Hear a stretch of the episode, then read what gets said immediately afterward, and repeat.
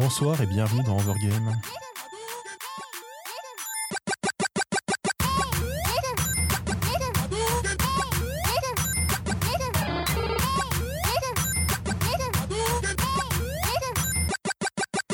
Bonsoir à toutes et à tous, vous êtes donc sur Cause Commune, sur cause-commune.fm le site ou sur 93.1 FM à Paris en Ile-de-France.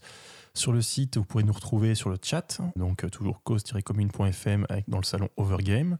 Également, vous pourrez trouver les liens euh, du site, euh, du, compte Twitter et Facebook de la radio, ou si vous voulez faire des dons pour la radio, pour nous- aider à continuer, également un lien est disponible. Ce soir, dans cette émission, nous avons un invité, Arnaud de Souza. Bonsoir. Bonsoir, merci de me recevoir. Voilà, donc on, on, on va parler dans un instant de ce que tu fais, de, pour qui tu travailles. Et donc, comme d'habitude, tous les lundis soirs, nous je suis avec Aurélie, Salut. Lucas Salut. et euh, Léo. Bonsoir. J'ai réussi à oublier ton nom parce que tu es, resté trop longtemps euh, loin de nous. Donc Lucas, qui s'occupe également de la régie, hein, je le remercie encore une fois de faire la double casquette. Bah, du coup, on va pouvoir enchaîner directement parce que je ne crois pas grand chose d'autre à présenter. Donc tu travailles pour Dotemu. Qu'est-ce que c'est? Euh, alors, Dotemu, c'est un éditeur et développeur de jeux vidéo. Voilà, donc vous êtes euh, sur Paris. Ouais, on est parisien. euh. Euh, toi en particulier, euh, que- quel est ton rôle? Alors, moi, je suis directeur marketing chez Dotemu. euh, et voilà. D'accord. Voilà, pour faire simple. Et donc, si on t'a contacté à la base, c'est parce que Aurélie, pour ne pas la citer, est une très grande fan de l'original, donc Wonder Boy, je sais plus comment il s'appelle. Wonder Boy in the Dragon's Trap. Alors, c'est- pas l'original celui-là Alors si, c'est- enfin, c'est Wonder Boy 3 The Dragon's Trap. Donc moi j'y avais joué sur la version euh, Game Gear quand il était sorti à l'époque en import euh, japonais. Et j'étais très jeune. Donc je ne comprenais absolument rien, mais c'est pas grave parce que c'est c'est assez compréhensible même en japonais. Et donc, vous avez euh, refait, refait le jeu en tant que. je, je sais plus, c'est pas une suite, du coup, c'est un remake? C'est un remake. Voilà, un Euh, remake. alors, Dotemu est éditeur sur le jeu, mais le jeu est fait par Lizard Cube, euh, studio parisien. Voilà, formé par euh, Omar Cornu euh, et euh, Ben Fiquet. Voilà, pour être vraiment précis. Parfait. Donc, bah, déjà, pour un peu, un peu poser le décor, effectivement, Dotemu, qu'est-ce que vous faites globalement? Vous existez depuis combien de temps? Vous êtes combien Etc. Ouais, alors Dotemu, euh, on existe hein, depuis un peu plus de 10 ans maintenant euh, et on est spécialisé dans le rétro gaming en fait. Euh, c'est vraiment le, le cœur du. C'est l'ADN de Dotemu, on a toujours fait ça, donc les vieilles licences, on aime les vieux jeux. Et ça a été créé du coup par deux ingénieurs à la base, Xavier Liard et Romain Tisserand. Euh, et euh, ils avaient vraiment ce savoir-faire en fait de, technologie euh, et euh, qu'ils ont voulu mettre en fait. euh, à disposition d'autres sociétés. Donc euh, vraiment au début, euh, euh, le portage, ça a toujours été vraiment le cœur de métier euh, de l'entreprise. Et l'idée, ça a toujours été d'adapter ces, bah, ces vieux jeux aux nouvelles plateformes, en fait, les, rendre euh, de nouveau disponibles parce que parce que c'est compliqué des fois de jouer à des vieux jeux. C'est pas toujours très simple. Et, et donc voilà. Parce qu'à la base, donc les fondateurs étaient des développeurs de jeux. ils- Ouais, c'était des ingénieurs. euh, alors du coup, moi, j'y étais pas à l'époque. du coup, j'ai, je connais moins. Euh, mais effectivement, euh, ouais, c'était, c'était vraiment des, des techniciens. Mm, mm. Euh, Et ils, tr- ils ont travaillé dans d'autres boîtes avant ou ils ont... Bonne question. Vous savez pas. je n'en sais rien. On n'embête pas l'invité depuis le début, on attend un petit peu d'habitude. Mais ils sont jeunes, ils sont encore jeunes. Donc euh, je crois qu'ils ont créé euh, Dotemu en sortant d'école, euh, si je me souviens bien de l'histoire. euh, mais euh, D'accord. Ouais. Voilà, donc euh, du coup, tu, donc, tu as parlé de jeux rétro. Alors, euh, je veux dire, enfin, deux questions un peu générales, mais de- c'est quoi le jeu rétro Tu as vaguement répondu déjà? Alors c'est pas une question simple, c'est une question très compliquée. euh, quel Oui, jeu parce que vague, justement. Euh, et justement, euh, bah, à chaque fois que nous on, on fait un jeu en fait, ou quand on va chercher une licence, euh, on se pose toujours la question de est-ce que ce jeu est rétro ou pas? Euh, parce que euh, quand on y réfléchit, nous on a une règle de base quand on va chercher un jeu, euh, c'est euh, on se dit qu'il est rétro euh, s'il a plus de 10 ans. Sauf que quand on regarde un jeu qui aujourd'hui a 10 ans, euh, bah, Mass Effect a 10 ans, Mm. est-ce que c'est rétro? En- Entre autres, tout bêtement, tu disais que, que votre euh, studio, je oui, ça, euh, a non, 10 ans, donc euh, ça, ça veut dire que les jeux qui au début étaient juste des jeux qui venaient de sortir quand, quand le studio était créé sont maintenant des jeux peut-être rétro, ce qui est un peu étrange. Est-ce que, ouais, c'est la question qu'on se pose à chaque fois, c'est est-ce que c'est rétro? Finalement, on a sorti des jeux qui datent de 2006 euh, et qui, qui sont rétro, mais en parallèle, si on regarde des jeux sortis la même année, on se dit, Hmm, ceux-là, ils sont peut-être pas très rétro. Donc c'est toujours, c'est toujours un peu compliqué. Alors, maintenant, il y a quand même assez un, consensus. Tout ce qui date des années 90, c'est quand même, enfin, 90 et avant, c'est quand même considéré comme rétro. Euh, tout le monde est plus ou moins d'accord sur ça, mais maintenant, ce qui est les années 2000, sachant que les années 2000, c'était bien. Enfin, ça, fait 18 ans quand même.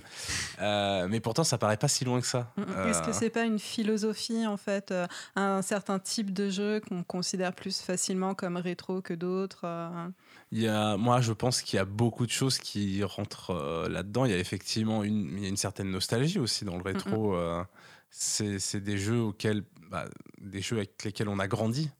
Donc, euh, pour ceux qui sont nés dans les années 80 comme moi, bon, enfin, fin des années 80, mais quand même, du coup, un, jeu vieux, enfin, c'est un jeu avec lequel j'ai grandi, mais pour quelqu'un qui est né dans les années 90, à la fin des années 90, ces vieux jeux-là, c'est vraiment très très vieux.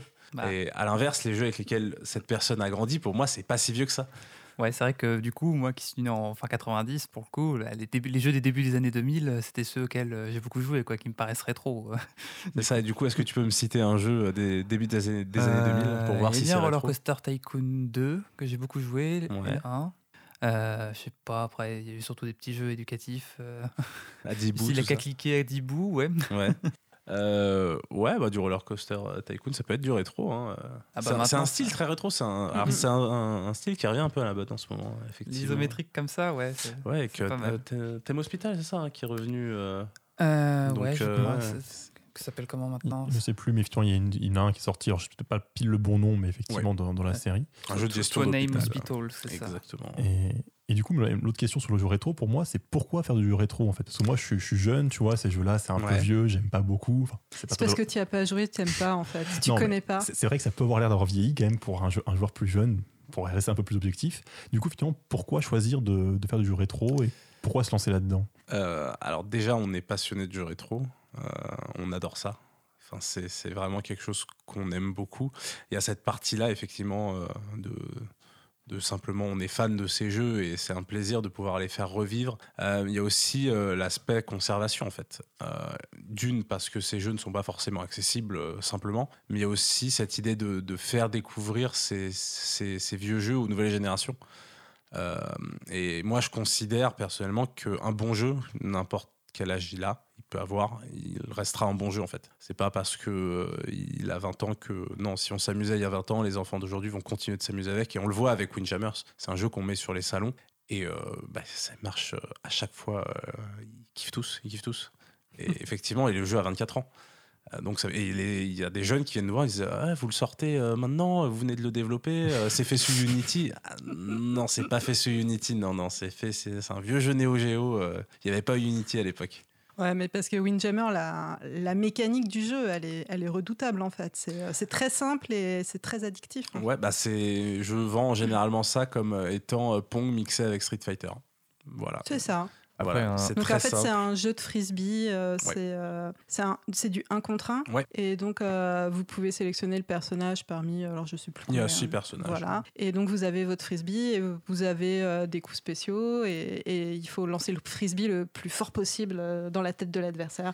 Il y a des zones de points derrière. Il faut marquer des goals, quoi, tout simplement. C'est vraiment, vous voyez, le air hockey, bah, c'est plus ou moins du air hockey avec un délire un peu années 90, puisque le jeu, pour le coup, alors il y a un petit côté kitsch années 90 mais euh, c'est pas vraiment voulu puisque le jeu a été fait dans les années 90 donc c'était juste naturel. Euh, mais du coup il a une il est vraiment unique il a une ambiance unique c'est la musique est folle euh. c'est extrêmement dynamique comme jeu. Je, je le vends je, je, fais de la pub pour le jeu en même temps.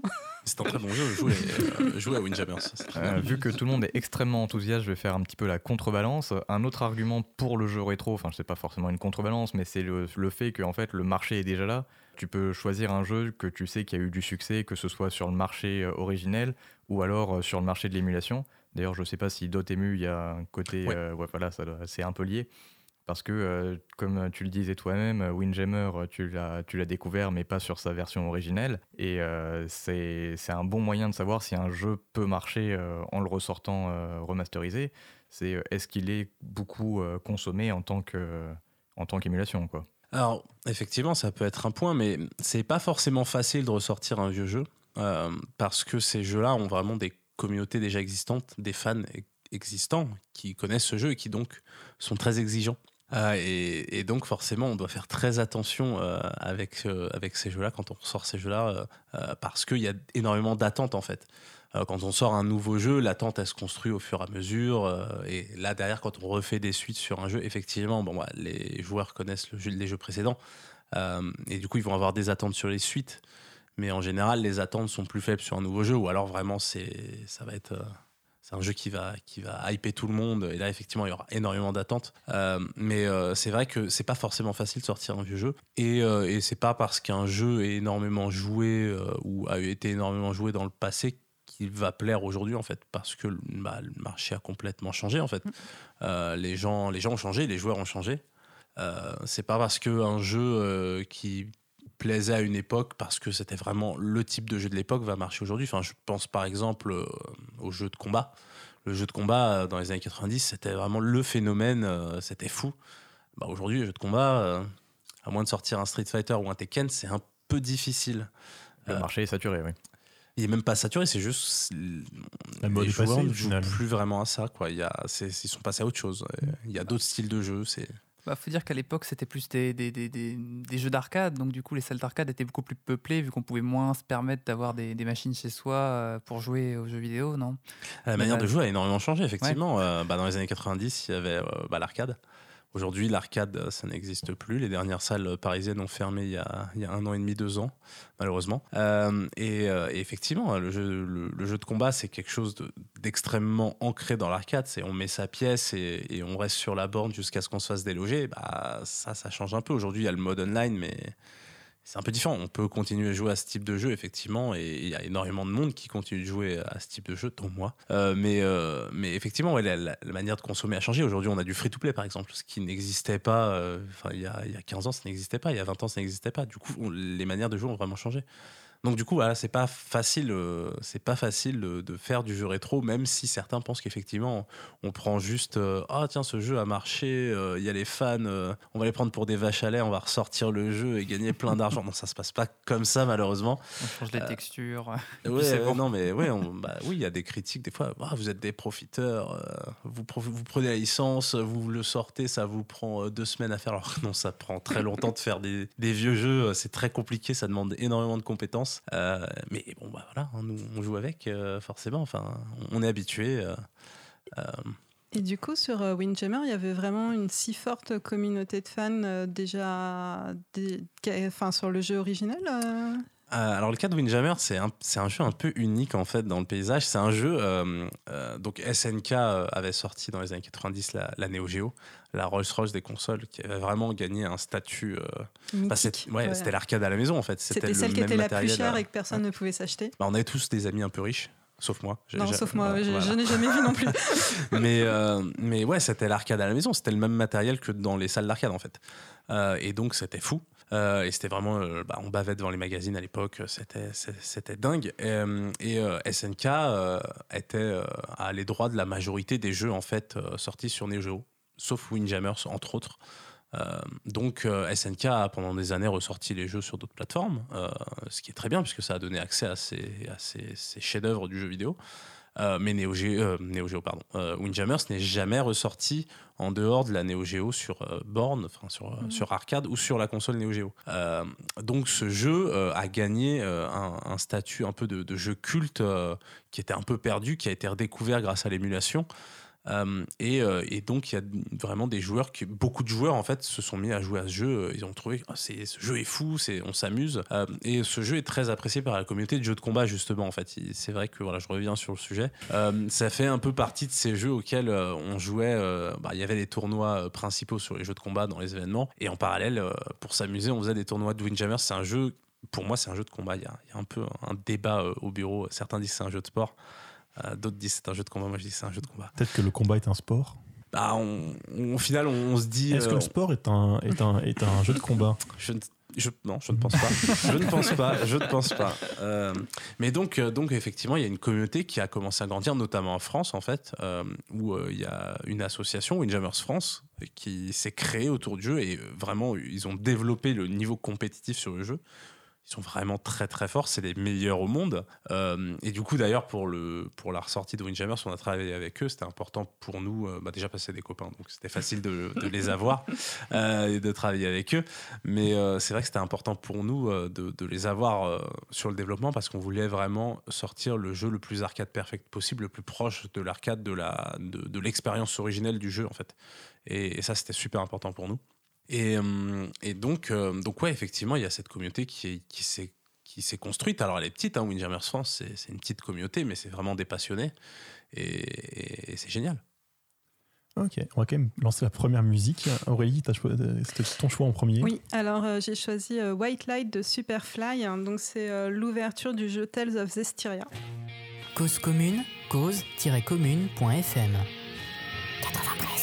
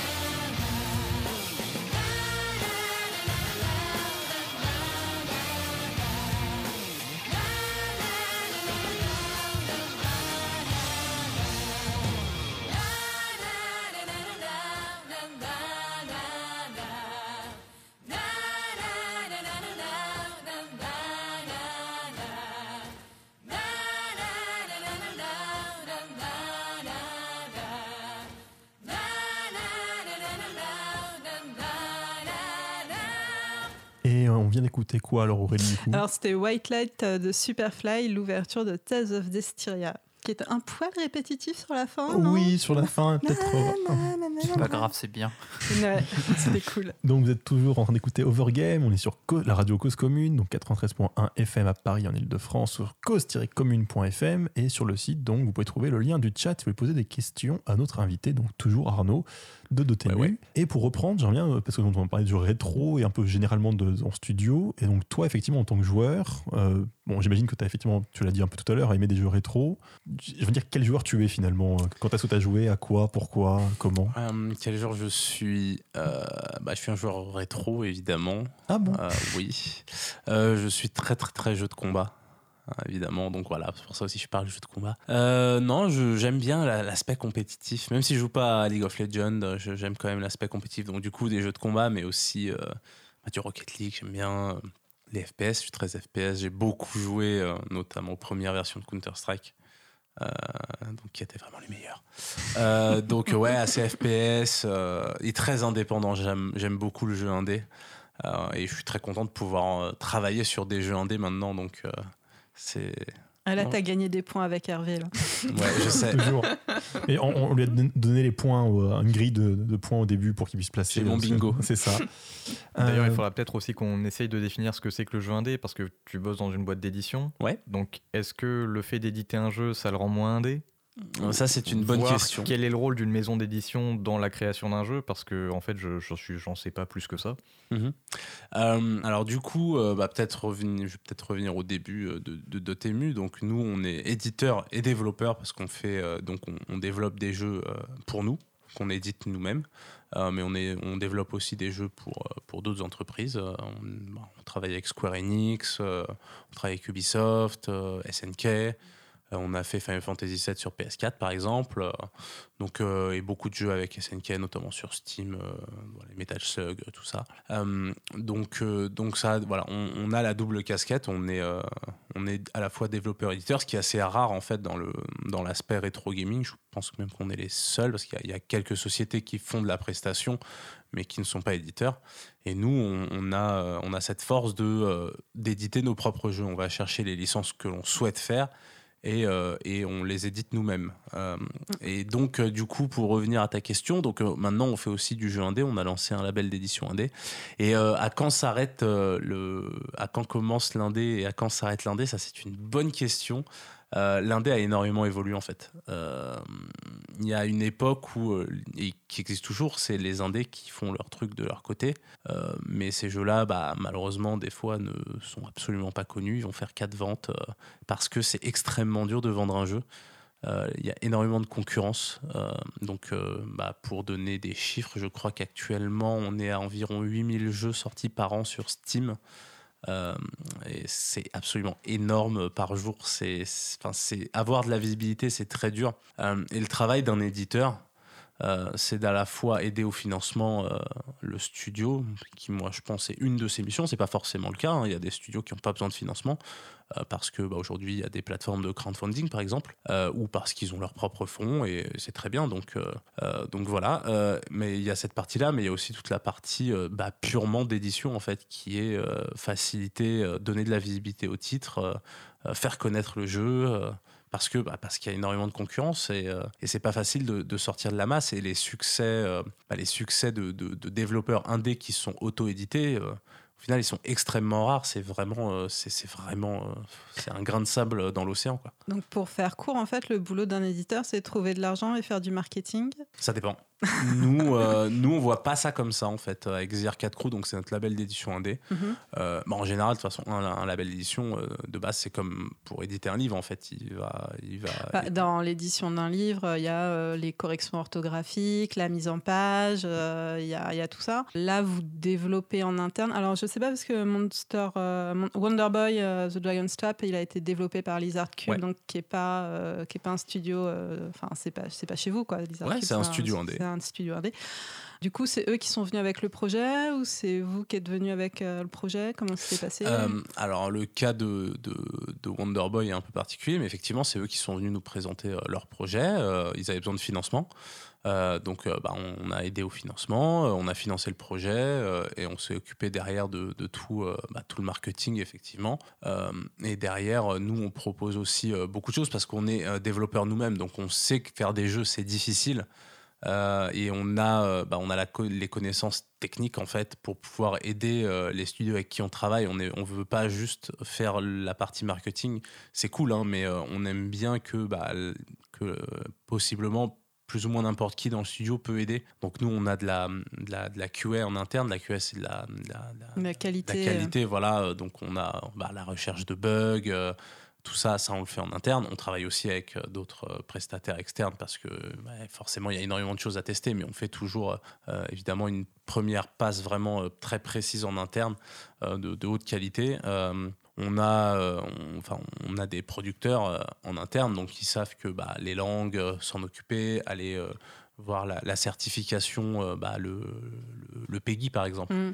Donc on sait s'occuper de ça, on s'en occupe, euh, on, va gérer avec les studios les langues. Après, on s'adapte aussi avec les studios. L'idée de The Arcade Crew, donc notre label d'édition, euh, c'est que euh, on, est là pour aider en fait. Et comme on est développeur, on sait que c'est dur et on connaît un peu tout, on peut plus ou moins aider n'importe où. Si, mais on s'adapte aux studios parce qu'il y a des studios qui vont pas avoir les mêmes besoins que d'autres. Il y a des studios qui sont formés par des vétérans qui savent très bien comment faire un jeu, qui savent très bien euh, quels problèmes euh, ils doivent, euh, ils vont avoir et comment les éviter. Donc du coup, nous, on va les aider vraiment pour bah, beaucoup, principalement le marketing, parce que ça, ils savent pas faire. C'est des développeurs, donc en général, ils savent pas faire, même s'ils ont toujours de, bonnes idées et qui, bah, c'est des joueurs aussi, ils voient ce qui se passe, donc ils ont plutôt une, un bon sens, un bon sens de, de ce qu'ils doivent faire, de ce qui doit être fait. Euh, mais donc voilà, on va, on va s'adapter. Mais il y a des studios plus jeunes qui, eux, bah, c'est leur premier projet. Ils savent pas forcément euh, quels vont être les soucis euh, qu'ils peuvent rencontrer au cours du développement du jeu. Et là, euh, et là, on peut les aider effectivement à voir les problèmes, à les aider. puis sans parler de tout ce qui est discussion avec bah, les consoliers, hein, puisque les contacts, nous, on les a. euh, donc c'est ça, c'est ça demande énormément d'expérience aussi euh, qu'un studio indé n'a pas forcément.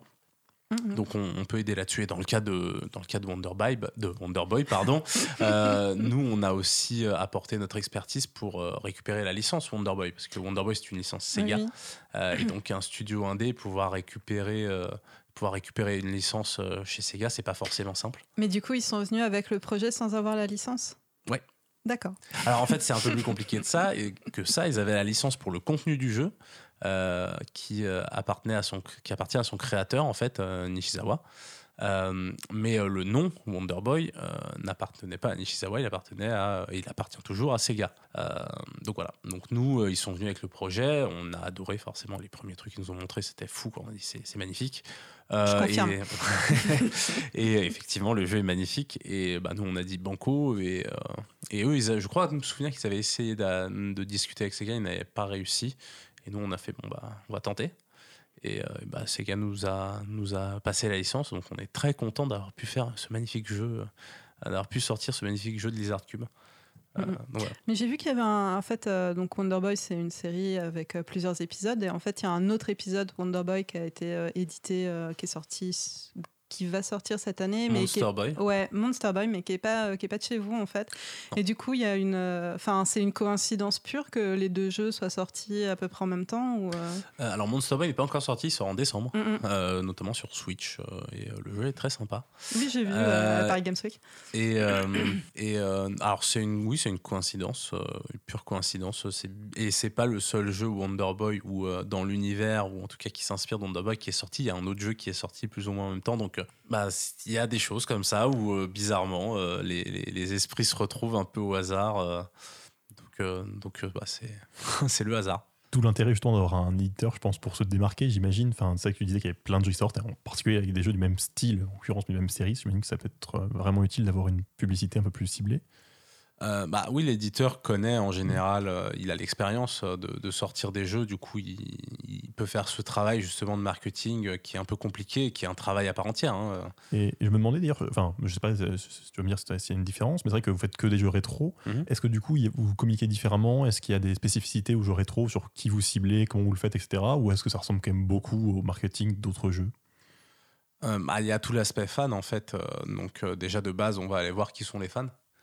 Euh, donc en général, c'est assez facile parce que nous sommes nous-mêmes fans euh, des jeux qu'on choisit. Donc, euh, donc déjà, c'est une bonne base, ça nous aide bien. Mais effectivement, on réfléchit déjà qui sont ces anciens joueurs et aussi quels peuvent être les nouveaux joueurs en fait qui ne connaissent pas cette licence et qui pourraient aimer ce jeu. Euh, du coup, effectivement, on va regarder quels sont les jeux aujourd'hui qui sont proches de cet ancien jeu, euh, euh, à quoi ils jouent, qui, sont, qui sont ces joueurs en fait. Donc c'est un peu différent, mais bon, après, de toute façon, chaque, chaque jeu est différent, donc on fait ce travail que- qu'il soit nouveau comme, bah, comme les jeux de The Arcade Crew, qui sont, c'est pas des jeux à licence, c'est vraiment des nouveaux jeux, des, jeux, qu'on, bah, des, des jeux indés tout neufs. Bah, on fait à chaque fois ce travail où on analyse, on analyse voilà, qui, à qui va plaire ces jeux. Sachant que Wonder Boy commence à se rapprocher plus d'un nouveau jeu, tellement il a été euh, remasterisé, Euh, alors refait par-dessus. Alors, ce qui est drôle avec. euh, c'est un peu un cas unique, euh, Wonder Boy, parce que c'est un pour un exactement le même jeu qui tourne, en fait. C'est le même jeu qu'en 1989. Oui, effectivement, je l'ai je l'ai fini sur, euh, sur Switch, donc effectivement, tu te rends compte assez vite que tu peux appuyer sur Ouais. le bouton pour euh, passer sur l'autre version euh, instantanément, et tu en plein milieu de l'action, tu peux le faire, et tu vois ton personnage qui repasse en graphisme 8 bits avec son épée en, en 4 pixels. Donc il y a ce côté-là qui est fait qu'effectivement, tout, ce qui est- tout ce qui est le moteur derrière, c'est la même chose. Mais quand on voit toute la présentation du jeu, toute l'ambiance graphique, toute la musique, tout le travail qui a été fait sur l'interface, on a vraiment l'impression que ça pourrait être un jeu indé qui a été euh, sorti euh, récemment. Quoi. Ouais, mais c'est ça qui est fou sur Wonder Boy, c'est que c'est un jeu qui a 30 ans. Et malgré tout, quand on y joue, euh, bah, justement, en fait, quand on switch, on, on voit une énorme différence. Alors qu'en fait, qu'on ait les nouveaux graphismes ou les anciens graphismes ou la nouvelle musique ou l'ancienne musique, on a l'impression de jouer à un jeu différent. Le, feeling est très différent euh, et le travail, euh, le travail de Lizard Cube, euh, leur travail est, phénoménal hein, parce que, enfin, tout simplement, le, travail d'animation de, Ben est, fou. On a des, feedbacks visuels en fait dans le mouvement de son personnage, par exemple, quand on bouge, quand on se retourne, bah avant, quand le personnage se retournait, c'était en, une image, en une frame, il tournait. Là, maintenant, quand on se retourne dans le jeu, bah, on a une vraie animation où le personnage glisse, alors que c'est exactement. Le personnage bouge de la même manière que dans l'original, mais on a vraiment ce, ce sentiment de lourdeur juste par l'animation, en fait. Enfin, c'est un Alors, débat qu'on d'ailleurs, a eu justement, c'est avec un débat. Lucas la semaine dernière. Ah. Parce que, en fait, euh, donc moi j'ai joué à la version euh, Switch Mhm. et il y a des passages que j'arrivais pas à passer dans la version moderne. Il fallait que je repasse dans l'ancienne version parce que j'arrivais mieux à faire les sauts et j'arrivais mieux à les voir. Et donc, euh, moi je, je pensais que du coup, euh, les animations n'étaient pas les mêmes euh, sur les deux versions et Lucas me disait que c'était juste un effet d'optique. Et, mais, mais non, mais pour moi, enfin, il y, a- il y a des Mais euh, passages je suis d'accord avec toi, j'ai hein. j'ai fait comme toi, il y avait des passages trop compliqués euh, quand c'était beau, parce qu'en fait c'était beau et je, regardais le, le- le- le mouvement du personnage, alors qu'en fait si tu enlèves les beaux graphismes, tu vois que en fait tu arrives pile poil au bon endroit sur le bon pixel et t'as pas besoin de, de réfléchir plus que ça. Mais c'est moins beau. Bah, ça a son charme, euh, c'est juste que ça a 30 ans. Il bah, faut Ouais. dire que moi, je le connais tellement par cœur, la version. Donc, euh, moi, j'ai joué sur Game Gear, mais je connais Mm. Tellement par cœur la version Game Gear euh, que j'ai vraiment du mal à jouer sur la nouvelle Ouais. version sur certains points. euh, je fais non, mais Bah, je peux pas. C'est à ça que sert le petit bouton pour switcher. Euh. Mais euh, non, ils ont fait un travail absolument fou. Ils ont en fait le, le projet, enfin Omar, donc c'est c'est un passionné de Master System et euh, mais vraiment très très très passionné. hein. C'est un des plus grands collectionneurs euh, du monde, je pense, de Master System. Il, il est assez fou. Euh, et euh, Wonder Boy, c'est vraiment son jeu de, de, de la vie. Et ça fait 20 ans qu'il veut faire un remake, quoi. Ça fait... Et du coup, donc, vous fou. avez pris la version Master System de référence? Ouais, ouais. Et donc le but est effectivement de réussir à avoir le même jeu euh, qui tourne et juste moderniser les graphismes. Enfin, donc, les graphismes ont été modifiés, la musique. C'était le projet d'Omar, ouais, Il y a effectivement. d'autres détails ou- Euh, Alors, il y a quelques. Alors, déjà, le jeu de base, il tourne en 30 FPS sur Master System. Là, maintenant, ils l'ont passé en 60 FPS. Mais euh, ça change rien. Enfin, ça Image change. par seconde, 60 Oui. images par seconde, merci. C'est pas ça, c'est pas grave. Ceux qui savent pas, ça- ça- ça- ils s'en fichent de savoir ce que c'est. Et ceux qui savent, ils savent. Mais euh, alors, du coup, euh, pour les joueurs, ça change pas grand chose. Par contre, d'un aspect technique, ça, ça a posé quelques. Quelques quelques problématiques, je crois, Omar, mais bon, il est très très très doué, donc euh, ça a dû être réglé sûrement en, quelques heures, le connaissant. Euh, et euh, alors il y a quelques, y a, sinon le jeu c'est vraiment un point la même chose, les mêmes les mêmes bugs, les mêmes Enfin, tout vraiment. Il y a juste, je crois, une petite mécanique qui a été changée parce qu'elle était vraiment pas intuitive et que le créateur d'origine n'était pas fan. Euh, et du coup, euh, ça, ça a été un peu modifié. Mais sinon, c'est exactement le même. Du coup, vous avez eu des contacts avec le créateur d'origine ou c'est juste qu'il est communiqué là-dessus sur que c'était pas extraordinaire ou euh, Euh, oui, on était en contact avec lui. on est allé au Japon pour lui montrer le jeu. Omar, Omar a travaillé au Japon pendant quelques années. Du coup, il parle un peu japonais. Il était en contact avec lui sur Skype. Enfin, c'était important pour, pour lui d'avoir le, le- le retour du créateur d'origine. Donc, euh, ouais, y a même un- on a même fait une vidéo, un, développeur Diary, un journal de développement euh, sur notre chaîne YouTube où en fait on, fait une petite interview où on présente le jeu euh, euh, au créateur originel du jeu. Il teste, il dit ce qu'il en pense, il raconte l'histoire du projet aussi, parce que c'est très intéressant de voir comment le jeu a été fait à l'époque, comment il a été imaginé. Donc, ouais. Ok, ben on va faire la deuxième pause musicale. Donc ça, c'est la musique que, tu as choisie toi. Donc là, je te prends Oui. par surprise. C'est quoi? Euh, alors, c'est euh, la musique du select screen euh, de Street Fighter 3 sur Strike. Euh, et alors, je cherche le nom parce que je n'ai pas retenu le nom du compositeur. Euh, donc, c'est composé par Hideki Okugawa. Et euh, c'est un rap. C'est donc euh, composé aussi par euh, le rappeur canadien Infinite, qui est un peu un rappeur underground. Ok. Cause commune, cause-commune.fm.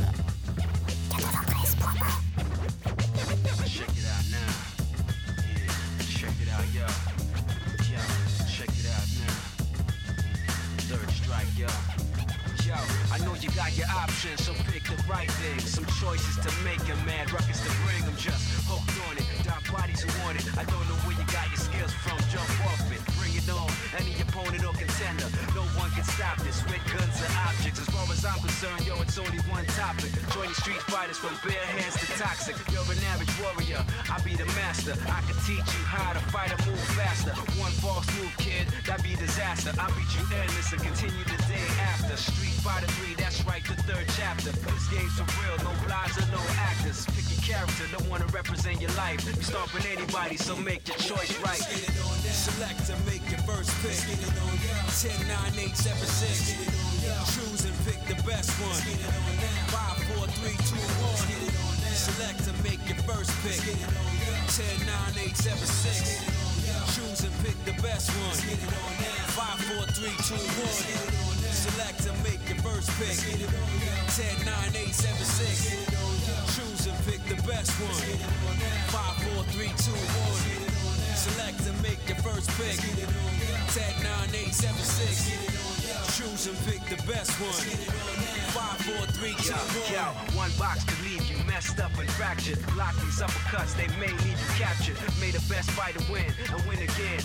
Battle to the top until his life ends. But if his life ends and he starts to decay, may one of his street soldiers avenge things. See you talking to the game, couldn't be talking to me. I got enough to beat and more soldiers to bury. You know, we just clicked in and made you realize this game is twice as hard. You see that with your own eyes. You're on the way to choose your type of life, cause you gotta. I tell you from now, which fighter will be the hotter. I don't think you want this one. Just practice. Just challenge me when you're ready with your tactics. High punch and spin kicks, watch your back split. I see you in the air when I make you backflip. Select to make your first pick. Let's get it on now. 10, 9, 8, 7, 6. Choose and pick the best one. Let's get it on now. 5, 4, 3, 2, 1. Select to make your first pick. Let's get it on now. 10, 9, 8, 7, 6. Choose and pick the best one. 5, 4, 3, 2, 1. Select to make your first pick. 10, 9, 8, 7, 6. Choose and pick the best one. 5, 4, 3, 2, 1. Select to make your first pick. 10, 9, 8, 7, 6. Choose and pick the best one. 5, 4, 3, 2, 1.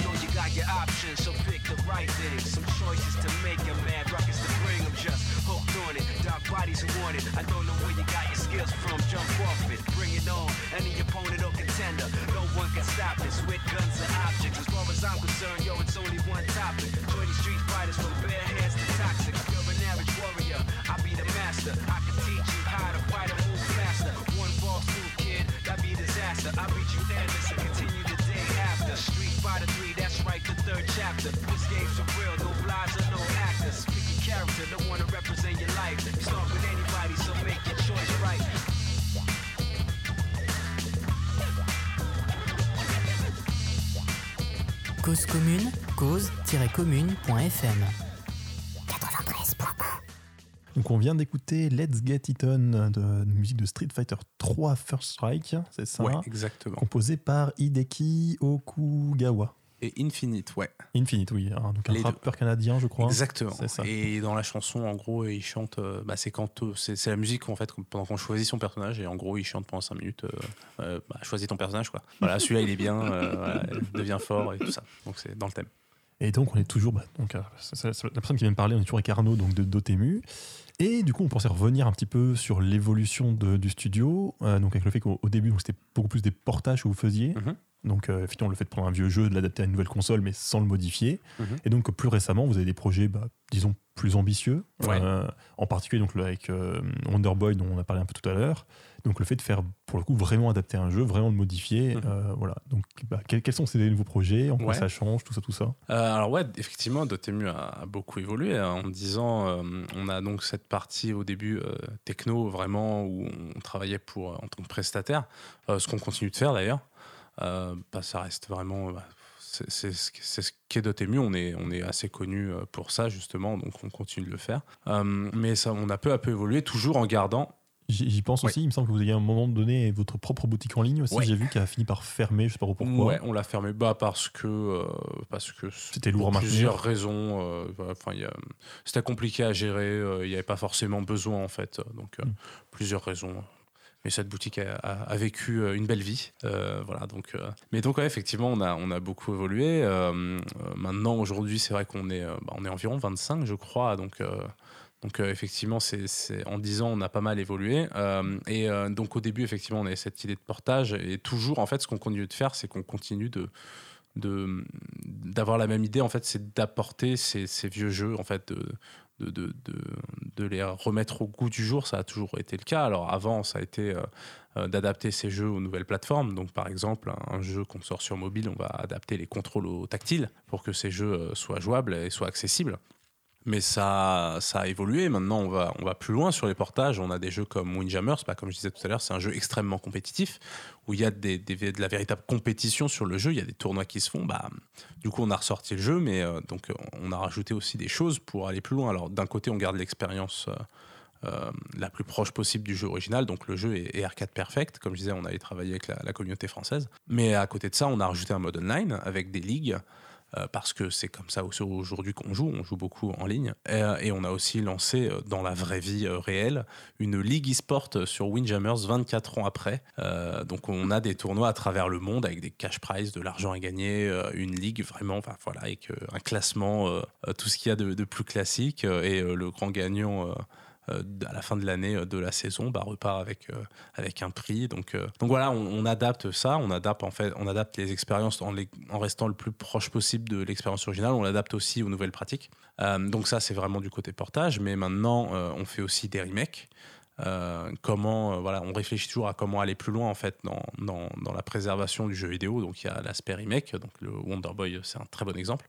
Euh, et maintenant, on va même encore plus loin puisque aujourd'hui, euh, on fait aussi des suites euh, donc euh, des suites de vieilles licences, donc notamment Windjammers 2 qu'on développe euh, en interne, mais aussi, et là c'est le très très très gros morceau, c'est Streets of Rage 4, euh, donc une des plus grandes licences de la, de la Mega Drive. Et Et comment vous avez réussi à convaincre les gens de dire Eh, nous, on veut sortir Street of Rage 4 Euh, bah, on est allé voir Sega euh, et on leur a présenté un projet et on leur a demandé bah, qu'est-ce que vous faites avec Street of Rage? Euh, bah, Écoutez, euh, laissez-nous faire un jeu. donc c'est pas aussi simple que ça. Euh, donc on a déjà du coup travaillé avec Sega et avec Wonder Boy. Mm. Et en fait, pour Street of Rage 4, on a vraiment formé une, on, on on a vraiment formé une dream team en fait. Donc le jeu, euh, donc c'est édité par Dotemu euh, et c'est développé par trois studios. Euh, donc Dotemu qui s'occupe du game design. Euh, on a euh, Lizard Cube qui a fait Wonder Boy The Dragon's Trap qui s'occupe des graphismes, de toute la partie artistique. Donc qui ont vraiment un style formidable. Enfin, ils sont vraiment très très forts. Et pour le programming, on, travaille avec Guard Crush Game, qui est un studio canadien qui eux sont vraiment spécialisés dans le beat 'em up. Euh, vraiment, ils ont leur beat 'em up, ils ont leur moteur dédié à ça, ils font leur moteur depuis plus de 10 ans. C'est des fous de beat 'em up, ils connaissent le genre par cœur. Euh, et, euh, et donc ça avait du sens en fait. Donc on- nous, on a préparé le, on a préparé, on est allé voir ce gars, on n'est pas, pas venu les mains vides, on a préparé, euh, on a préparé une présentation avec bah, des dessins de Ben des animations, vraiment pour leur montrer voilà ce qu'on veut faire. Et avec le succès de Wonder Boy, forcément, c'est un bon argument. On, a, a pu leur montrer qu'on savait respecter les licences, et notamment les licences euh, de Sega, dans le cas de Wonder Boy, mais euh, bah, aussi Dotemu, on a une réputation maintenant au Japon où euh, bah, c'est comme partout, en fait, comme dans n'importe quel milieu, euh, les gens se connaissent. Le jeu vidéo, c'est un petit milieu, et notamment au Japon, maintenant, tous les, tous les, dirigeants, tous les gens bien placés au Japon, bah, c'est des gens qui ont commencé plus ou moins en même temps dans les années 80-90, donc ils se connaissent tous. euh, euh, donc forcément, bah, forcément on, a, on a cette réputation qui, qui est cool, parce que ça nous permet d'avoir des licences comme Street of Rage 4, et du coup, bah, voilà, ils ont aimé la présentation, ils ont dit go. Alors, Et du coup, euh, non, juste un, un détail avant de continuer. Euh, Donc un beat'em up, c'est quoi Ah oui. Et du coup, peut-être décrire rapidement Street Ouais. of Rage, enfin les originaux, ouais, peut-être le, enfin ce que tu Ouais. peux dire sur le 4 aussi que vous, vous Alors, avez fait. c'est- ouais, ouais, bah alors les beat 'em up, c'est euh, c'est un genre euh, très populaire dans les années 90 euh, sur arcade, euh, même à la fin, même dans les années 80 en fait, hein, puisque Double Dragon c'est un beat 'em up. Euh, et en gros, c'est un, c'est un jeu euh, donc où on se déplace de gauche à droite. euh, Il y a des amis, des, des ennemis pardon qui arrivent. On leur met des patates euh, et on avance, euh, jusqu'à arriver au boss. Puis on met des patates au boss et ainsi de suite. euh, on enchaîne les niveaux. euh, voilà. Et Streets of, euh, of Rage 4, euh, c'est, eh ben, c'était un beat 'em up qui est sorti sur Mega Drive. C'était vraiment, à la base, le beat 'em up, c'est un style d'arcade en fait. C'est, des jeux qui sortaient sur arcade et après sur console. Et Streets of Rage, c'est vraiment le, le, le beat 'em up de la Mega Drive. Et c'est une des plus grandes licences des années 90. Ça a marqué vraiment une génération. Et il y a eu trois jeux, donc Street of Rage 1, 2 et 3. Euh, le dernier étant sorti en 94. Euh, et depuis, il n'y a plus rien eu. parce qu'après, c'est tombé un peu en désuétude comme, euh, comme C'est un genre. style, euh, effectivement, qui est revenu euh, bah, maintenant sur euh, du beat 'em up en 3D. On a eu du Devil May Cry, on Mm. a eu euh, du Bayonetta, God of War. hein, c'est un, c'est un beat 'em up hein, au final, hein, avec quelques puzzles. Qui changeait mais- quand même beaucoup de style. Enfin, je trouve, Voilà, euh, parce que la sûr. 3D a beaucoup changé le, Mhm. le style de jeu au final. Oui, bien sûr, c'est plus du beat 'em up, du beat up 2D, ça, ça c'est quelque chose vraiment qui, qui s'est perdu parce que bah, on était passé à la 3D, bah, comme les jeux de combat 2D, hein, qui ont disparu parce qu'il y avait la 3D, parce qu'on jouait à autre chose, euh, parce que l'arcade était l'arcade est morte. Donc, euh, donc euh, voilà, c'est un style qui est un peu disparu et, et Sega, bah, Sega ne, ne, ne faisait pas de Street of Rage 4 parce que bah, il n'y avait pas forcément d'attente en fait, sauf des fans qui attendaient énormément avec beaucoup d'impatience Ouais. Street of Rage 4. Avec Shenmue 3. Mais, Mais qui arrive aussi, qui arrive aussi. Et du coup, ça prend combien de temps entre euh, le moment où vous décidez de faire euh, une licence, le temps d'acheter la licence, de développer le jeu et de sortir le jeu Il y a, il y a combien de temps à peu Hmm. près? Euh, alors dans le cas de Streets of Rage 4, on a commencé à travailler sur le projet vers la fin du développement de Wonder Boy. Mhm. Donc sachant qu'il est sorti en avril 2017, euh, voilà. Donc c'est environ un an. On s'est mis à faire de la production sur euh, sur Streets of Rage 4. Ouais, ça fait environ un an en fait qu'on a commencé à travailler dessus. Après le projet, on avait commencé un peu à travailler sur le projet euh, euh, et à réfléchir nous de notre côté avant. Mais euh, après, ça dépend, ça dépend du, du temps qu'il faut pour trouver la licence. Oui. C'est c'est un des soucis, c'est que les licences, bah, bah, les sociétés ferment, du coup, les licences sont un peu éparpillées. euh, des employés vont récupérer des licences, par exemple. Du coup, derrière, il faut les retrouver. Euh, c'est le cas de Windjammers, en fait, où euh, Windjammers, bah, la Data East, qui était développeur du jeu et éditeur à l'époque, euh, qui avait les droits du coup, de, de Windjammers, bah, cette société a fermé. Du coup, qui a récupéré les droits au moment de la fermeture de cette société dans les années 90, euh, ou je sais plus, ou alors début des années 2000 bah, Là, c'est là que le travail d'enquête commence. Euh, donc on va voir, euh, on demande à machin, est-ce que tu connais, est-ce que tu sais qui a les droits? Ah peut-être, lui il travaillait en même temps, j'ai un pote, euh, d'un pote, d'un pote. Donc euh, c'est un vrai travail d'enquête. Euh, on, on commence à être plutôt bon à ça du coup. Euh, bah, notamment en Chopin Windjammers, euh, on sait qu'il y avait d'autres sociétés qui cherchaient à avoir euh, Windjammers, donc nous on est très très très contents euh, de l'avoir trouvé. C'était notre jeu, c'est le jeu auquel on faisait des tournois le midi euh, au bureau, euh, on se défiait, et on continue d'ailleurs, c'est toujours très drôle. Et du coup, comment vous sélectionnez euh, les jeux que vous allez éditer? C'est euh, parce que c'est des jeux que vous avez un coup de cœur et que vous voulez absolument éditer? Ou euh, c'est parce que vous, vous, vous pensez que tel jeu sera, sera plus facile à vendre, à marketer? Enfin, je suppose que c'est un mélange des deux. Ouais. Oui, ouais, c'est un mélange des deux parce que bah, nous, déjà, on est des joueurs, on est fans, donc en général, on propose des jeux qu'on kiffe. Euh, et effectivement, après, on se pose la question est-ce qu'aujourd'hui, euh, bah, déjà, est-ce qu'aujourd'hui, ce jeu a un intérêt? Euh, Est-ce qu'il va plaire? Euh, parce que bah, on, on peut pas malheureusement faire tous les jeux qu'on veut, sinon, euh, ah, sinon ce serait génial. Euh, malheureusement, c'est pas le cas, euh, et, et, et donc du coup, on doit faire des choix malheureusement. Donc et voilà, donc on se pose tout un tas de questions, et la première, c'est est-ce que est-ce qu'un jeu est rétro? Oui, il y a ça aussi, voilà. ouais, forcément. Est-ce qu'un jeu est rétro déjà? Parce qu'effectivement, ouais, nous, on a cette règle des 10 ans. Mais euh, comme je disais tout à l'heure, est-ce qu'un jeu sorti à 10 ans, donc euh, aujourd'hui en 2008, est-ce que ce jeu est rétro? C'est pas forcément évident. Donc, euh, donc on se pose beaucoup de questions. Et puis après, est-ce que la licence est disponible. Est-ce qu'on peut l'avoir Mhm. Euh, Est-ce que derrière, on va voir les ayants droit? Ils n'ont pas forcément envie qu'on utilise la licence. Bon, bah, tant pis. oui, ou, Voilà. ou un autre studio qui récupère la licence avant vous. Ça, ça vous est déjà arrivé, ça que- À, à ma connaissance, non. non. Non, à ma connaissance, non. Parce que j'ai regardé la liste de vos sorties, alors je suis pas sûre qu'elle soit, euh, qu'elle soit complète, Mhm. mais j'ai l'impression, euh, en fait, euh, sur les dernières années, entre euh, 2017 et, de, enfin, et cette année, les, les nombres de vos sorties diminuent. Est-ce que c'est parce que vous faites des projets plus ambitieux et que du coup ça vous prend plus de temps ou- C'est exactement ça. c'est oui, c'est exactement ça. On, on- maintenant, bah, dans le cas de Streets of Rage 4 ou Windjammers 2, c'est des vrais nouveaux jeux en fait. Mhm. C'est des donc il faut euh, bah, c'est pas juste un portage. Un portage, ça prend énormément de temps à faire parce qu'il y a il y a tout un aspect technique euh, très très très très fort. Euh, il faut connaître, ça, c'est un vrai travail d'ar- d'archéologue. hein. Déjà d'une, souvent on n'a pas les codes sources. Les codes sources sont disparus, c'est des jeux qui ont plus de 20 ans, donc bah, les entreprises à l'époque faisaient pas les jeux comme aujourd'hui. Euh, un jeu, ça prenait 3-4 mois à faire, et puis hop, après on passait au prochain. Enfin, c'était. euh, voilà, c'était. Et donc, du coup, garder les codes sources, euh, c'est rare. Les entreprises qui ont gardé les codes sources.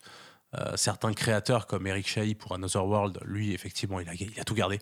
Il a même gardé la canette qu'il avait utilisée pour faire la cinématique de son jeu. Donc, il nous l'a remontré la dernière fois. Donc, la canette qui a 30 ans, quasiment, ou la petite voiture qu'il a utilisée pour faire l'animation. Donc, il a tout. Mais des gens comme ça, c'est extrêmement rare. Euh, et, euh, et certaines sociétés ont même les codes, hein, mais euh, c'est des codes qui ont plus de 20 ans, ils sont inutilisables. hein.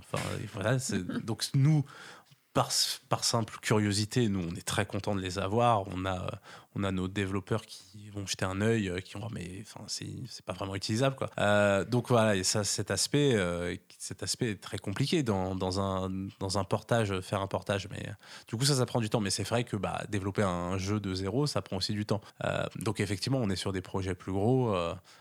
où les attentes sont énormes. Street of Rage 4, euh, l'annonce, c'était absolument fou.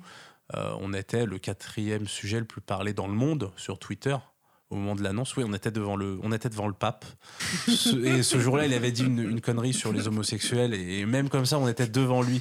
Donc c'était, c'était, c'était dingue, quoi. Donc euh, effectivement, c'est des projets qui demandent beaucoup, euh, beaucoup d'attention, et, et- en tant que fan, on veut, on veut donner l'attention, euh, le plus d'attention possible à ces projets. ouais. Et du coup, vous êtes que 25 en développement plus en édition. Ouais. Et euh, votre studio indépendant, il est aussi dans ces 25-là Euh, alors donc du coup d'un point de vue donc la majorité c'est la production effectivement la majorité du staff c'est des développeurs Euh, on a une partie euh, marketing, édition. Euh, et après, ce que tu disais, le studio, tu parles de The Arcade Crew, notre Mhm. label d'édition. Alors ça, c'est intégré à Dotemu en fait. Euh, donc c'est principalement du coup euh, effectivement le marketing qui s'en occupe euh, parce que bah, c'est notre travail d'édition, d'éditeur. Mais on a cette philosophie de, de. On voulait vraiment que euh, The Arcade Crew ce soit pas juste un projet du marketing, c'était vraiment un projet de l'entreprise. Et du coup, on a cette idée de, de vouloir aider les studios en fait avec lesquels on travaille et du coup que n'importe qui chez Dotemu euh, peut aider en fait. Euh, bah, comme je disais, euh, on peut aider sur le marketing, forcément on, fait le marketing, mais on peut aider sur euh, bah, la, qualité. Euh, notre département qualité euh, teste tous les jeux en fait. Euh, euh, on a euh, les graphistes qui peuvent aider s'il y a besoin. Euh, Enfin vraiment la production, euh, les producteurs aident. Vraiment euh, n'importe qui chez Dotemu et on a vraiment euh, quand on sélectionne un jeu à éditer pour le label d'édition, c'est euh, bah, on veut l'avis de tout le monde en fait. Mm. C'est pas on n'est pas juste deux personnes à choisir ou trois personnes. C'est vraiment bah on a notre, euh, notre messagerie euh, interne, euh, et on balance les jeux. C'est qu'est-ce que vous en pensez quoi Mais du coup, à 25, ça- vous êtes pas un peu, euh, c'est pas un peu restreint comme euh, pour faire tourner, pour faire tourner tout ça? On travaille beaucoup. on est passionné. Mais du coup, vous avez, vous êtes assez, vous êtes polyvalent ou vous êtes quand même très, et très, euh, très spécialisé. euh Non, vas-y, réponds à la question. C'est bon, radio musical un peu après. Euh, non, non, mais il y a des gens. euh, bah, euh, on est, oui, on est très spécialisés chacun dans notre domaine. Mais après, voilà, on a des développeurs, on a des producteurs, euh, on a des game designers, euh, on a des gens du marketing. euh, voilà, on, on a. Bah, ce qui est bien, c'est qu'on fait les deux. Du coup, on, on sait globalement plus ou moins tout faire en interne. Mm, mm. Voilà, on va quand même faire une pause musicale, je suis désolé. Euh, donc c'est la musique de Lucas en troisième. Effectivement, donc il s'agit de You're Not Here. J'arrive pas à lire mes notes en même temps que je parle dans le micro, c'est pratique. Donc de Silent Hill 3, c'est ça C'est ça, de Silent Hill 3 par. euh, non, ce n'est pas ça. Euh, par Akira Yamaoka et interprété par Marie-Elisabeth McGlynn. Cause commune, cause-commune.fm 93.1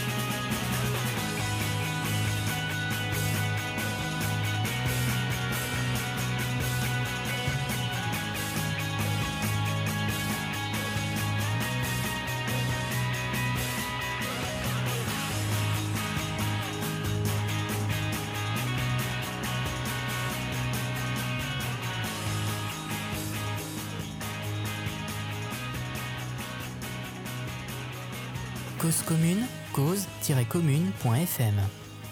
93.1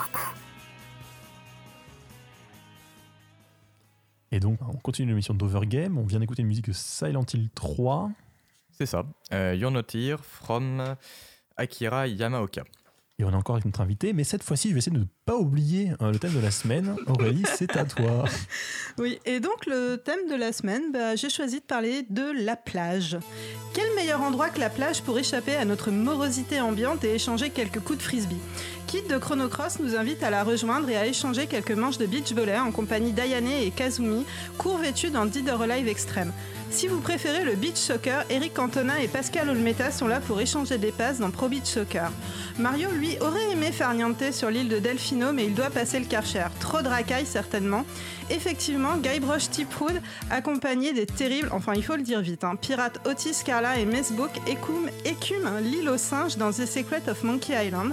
Pendant que d'autres s'amusent, Kate et Sky de Lost in Blue doivent survivre sur leur île déserte, tandis que Sonic est pourchassé par une baleine en furie dans Sonic Adventure et que Cool Spot surfe sur une bouteille de 7-Up pour rejoindre la terre ferme.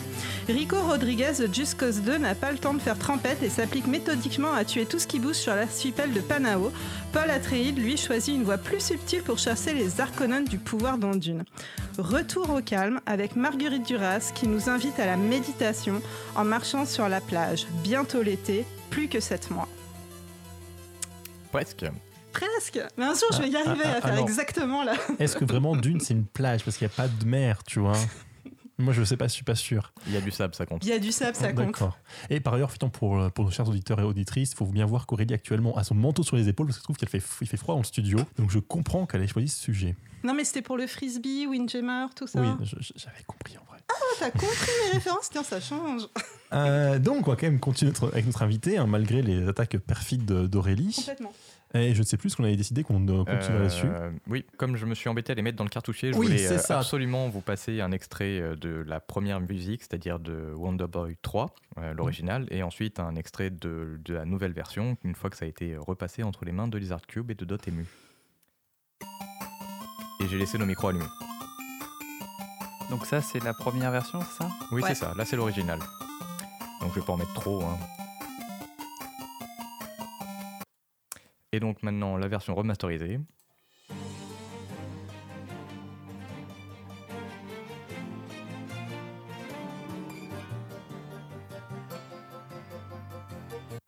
Donc on entend bien le- tout l'orchestre derrière. D'ailleurs dans les bonus du jeu, on peut euh, facilement voir les, les musiciens en train de faire les prises. C'est assez impressionnant. Ouais, euh, ça a été du coup, euh, ça a été euh, la nouvelle version a été composée par Michael Gère. Alors c'est pas un compositeur de jeux, vidéo, mais c'est un énorme fan de Wonder Boy. Euh, donc, donc tout a été enregistré avec des vrais instruments. C'était vraiment primordial pour les Art Cube. Euh, le résultat est, fou, quoi. Le résultat est vraiment dingue. Et, et, et ouais, et ce qui est intéressant en plus, c'est que donc dans la version euh, qu'on a sortie, vous pouvez switcher euh, des graphismes anciens et nouveaux de la simple pression d'un bouton, mais vous pouvez aussi faire la même chose avec la musique. Euh, C'est à quel point ils sont fous chez les Art Cube. Et alors- du coup, toute la musique est restée en parallèle et en fait, c'est la même musique, mais Ouais. juste ré- ré- ré- réinstrumentalisée. Donc ça a été si tu assez regardes sur le compliqué. spectre, ça se voit. Mm, mm. Ça a été assez compliqué du coup pour Michael, euh, mais il est fou. Donc, il est extrêmement bon, donc euh, ça donne un résultat complètement dingue. Et du coup, la BO est sortie aussi en CD. euh, Ouais, on l'a sorti en vinyle, euh, un très très beau vinyle chez Fangamer. Ouais, chez Fangamer. Il est vraiment magnifique. Euh, Celle de Windjammers aussi d'ailleurs. N'hésitez pas, elle est très très beau vinyle aussi. Euh, donc voilà. Balancer les vi- lignes, le Windjammer. Et, euh, ah, bah après, vous en faites ce que vous voulez. hein, vous l'achetez, euh, c'est à vous de. Voilà, je juge pas. Et voilà. Donc du coup, effectivement, mais c'est comment dire? Moi, la question que je me pose aussi sur ces jeux-là, c'est euh, qu'est-ce qu'on conserve et qu'est-ce qu'on modifie? C'est-à-dire que donc sur par exemple sur Wonder Boy, vous avez choisi euh, de garder vraiment le jeu, comment dire, euh, le gameplay intact, vraiment la manière dont on joue et de modifier les graphismes et les musiques, mais en, quand même en gardant toujours ce, ce parallèle, mine de rien, en tant que la musique est la même mais pas la même. Et la question que je me pose aussi, c'est du coup, bah, quand vous faites bah, du coup, dans un remake pour choisir ce que vous gardez comme cœur du jeu, qui on, on considère que c'est le- l'identité du jeu, et qu'est-ce que vous modifiez? Un Windjammer, je crois que c'est quand même très proche, que même graphiquement, par exemple. Alors Windjammers, c'est Enfin, exactement le même jeu. Mais pour, pour, le 2, je sais pas exactement ce que vous voulez faire. Alors Windjammers 2, bah là c'est différent parce que là on part sur une suite. Euh, donc la suite c'est une toute autre problématique. C'est euh, euh, nous on a cette philosophie de préserver du coup les licences, de préserver les expériences originales. Du coup, sur Windjammers 2, on est un peu, on, on fait un vrai travail d'équilibriste en fait, entre respecter la licence, mais aussi apporter quelque chose de nouveau parce que c'est une suite. Euh, et on essaye, euh, on essaye un peu d'imaginer comment les créateurs d'origine auraient fait le jeu si, bah, aujourd'hui en fait, s'ils avaient eu euh, nos moyens. donc par exemple, bah, par exemple Street of Rage 4. euh, à la base, Street of Rage, les premiers sont faits en pixel art. Euh, nous, pour Street of Rage 4, on est parti sur de l'animation traditionnelle. Euh, et en fait, euh, pourquoi? Parce que bah, déjà, euh, c'est sa spécialité, il est très très bon là-dedans. Mais aussi parce qu'à l'époque, ils faisaient du pixel art parce qu'ils n'avaient pas le choix en fait. Et beaucoup de créateurs l'ont dit, bah, nous, ce qu'on voulait faire, c'était se rapprocher le plus possible de l'animation traditionnelle. Et on pense que effectivement, si les créateurs d'origine avaient pu, euh, avaient eu la technologie qu'on a aujourd'hui, bah, ils l'auraient fait évidemment en animation traditionnelle. Et du coup, sur le design des personnages, je suppose que vous allez un peu euh, les mettre euh, au goût du jour parce que c'était quand même très daté années 80, Street of Rage. D'après le trailer que j'ai vu, c'est pas prévu. Et c'est très marrant. Bah, en fait, euh, ça se passe, ça reste un, uni- un univers à part. hein. On n'est pas dans, c'est un monde fantaisiste. Euh, et alors, Street of Rage 4, ça se passe environ euh, 10 ans après Street of, Street- ah, Street of Rage 3, pardon. Euh, donc, évidemment, les personnages ont changé. Mais pour l'instant, on n'a pas montré encore beaucoup du jeu. Ça arrivera. Soyez patients. Et du coup, la date de sortie de Street of Rage Ouh, 4 alors, on n'y est pas encore. D'accord. Euh, oui, trop tôt, trop tôt pour le dire. On n'a même pas encore montré le jeu. euh, on a juste montré le jeu à la presse euh, derrière des portes Mais- fermées. euh. Vous, vous avez une idée quand même d'à peu près la Ah bah oui, mais je vais pas euh, le dire. Non, non, la bonne question, c'est on est de la presse, nous, non? Donc on pourrait peut-être. euh, Ah oui, mais on n'est pas derrière des portes fermées. Bon, on verra ça après l'émission. Et je me demandais aussi, c'est vrai que la question, est-ce que vous gardez un style rétro? Euh, C'est vrai que du coup, il faut à la fois moderniser, mais c'est vrai qu'il y a un côté nostalgique, j'imagine. Du coup, il faut réussir à équilibrer sur qu'est-ce Ouais. qu'on garde, qu'est-ce qu'on enlève. Ouais. En- Bah, entre autres, même sur le, même peut-être sur le gameplay, je sais pas. Ouais. Bah, pour l'exemple de Windjammers 2, euh, on a complètement rétro-engineered le premier épisode où vraiment on a regardé euh, le code, en- comment, comment, en fait, qu'est-ce qui se passe. Parce que donc Windjammers, c'est un jeu de frisbee, et du coup, bah, les fris- le frisbee, il bouge d'une certaine manière. Sauf que c'est un jeu fait en 94, du coup, y a- c'est pas de la vraie physique. oui. Tout est, tout est codé en fait. Tous les mouvements ont été codés, tous les mouvements des personnages, tout vraiment tout ce qui se passe à l'écran est codé et même des choses qui ne se passent pas à l'écran, euh, des mécaniques d'équilibrage en fait. Euh, bah ça, ça on le voit pas, mais on a dû analyser vraiment. On a passé euh, bah, tout le travail qu'on a fait sur le 1 nous a aidé effectivement à travailler sur le 2. Euh, On a fait vraiment ce travail d'archéologue. Vraiment, on a fouillé euh, de fond en comble pour vraiment voir comment le jeu fonctionnait. Du coup, bah, la première étape sur Windjammers 2 qu'on a fait, c'était vraiment reproduire le gameplay du 1 à l'identique. Euh, donc là, ça, on l'a fait. Et là, maintenant, on rajoute des choses. Euh, donc, Et du coup, faut pas détruire en fait l'équilibre qu'il ah y bah, on avait. C'est ouais, beaucoup de ça, tests ouais. en fait. On, on brainstorm, euh, Mhm. l'équipe euh, l'équipe teste des choses. ils veulent rajouter une mécanique, bah, ils la testent. On voit si ça fonctionne, si ça reste dans l'esprit, si c'est si ça fonctionne, si c'est fun. Déjà parce que bah, c'est la base en fait. Si un jeu n'est pas fun en fait, c'est Oui, parce que c'est un, gameplay très particulier, Ouais. Windjammer. C'est Ah, c'est vraiment. euh, c'est- euh, c'est très instinctif, en fait, parce que moi, je, je suis très mauvaise avec une manette. hein, euh, et en fait, euh, Windjammer, on sent très bien à quel moment le frisbee arrive, on sent très bien à quel moment on peut faire l'action et comment, Ah, comment se déplacer, etc. Et, et ouais, ouais, ça doit pas être évident à reproduire. Bah, Il y, a- il y a beaucoup de jeux en fait euh, qui ont essayé de se rapprocher de Windjammers, qui ont essayé, alors certains bons, certains moins bons, euh, mais en tout cas ils ont essayé, et aucun vraiment n'a ce feeling en fait. Et euh, bah, nous, euh, nous on fait Windjammers 2, on s'est dit mais non, c'est la base, il faut que quand on prenne la manette, on se dise ok, c'est Windjammers.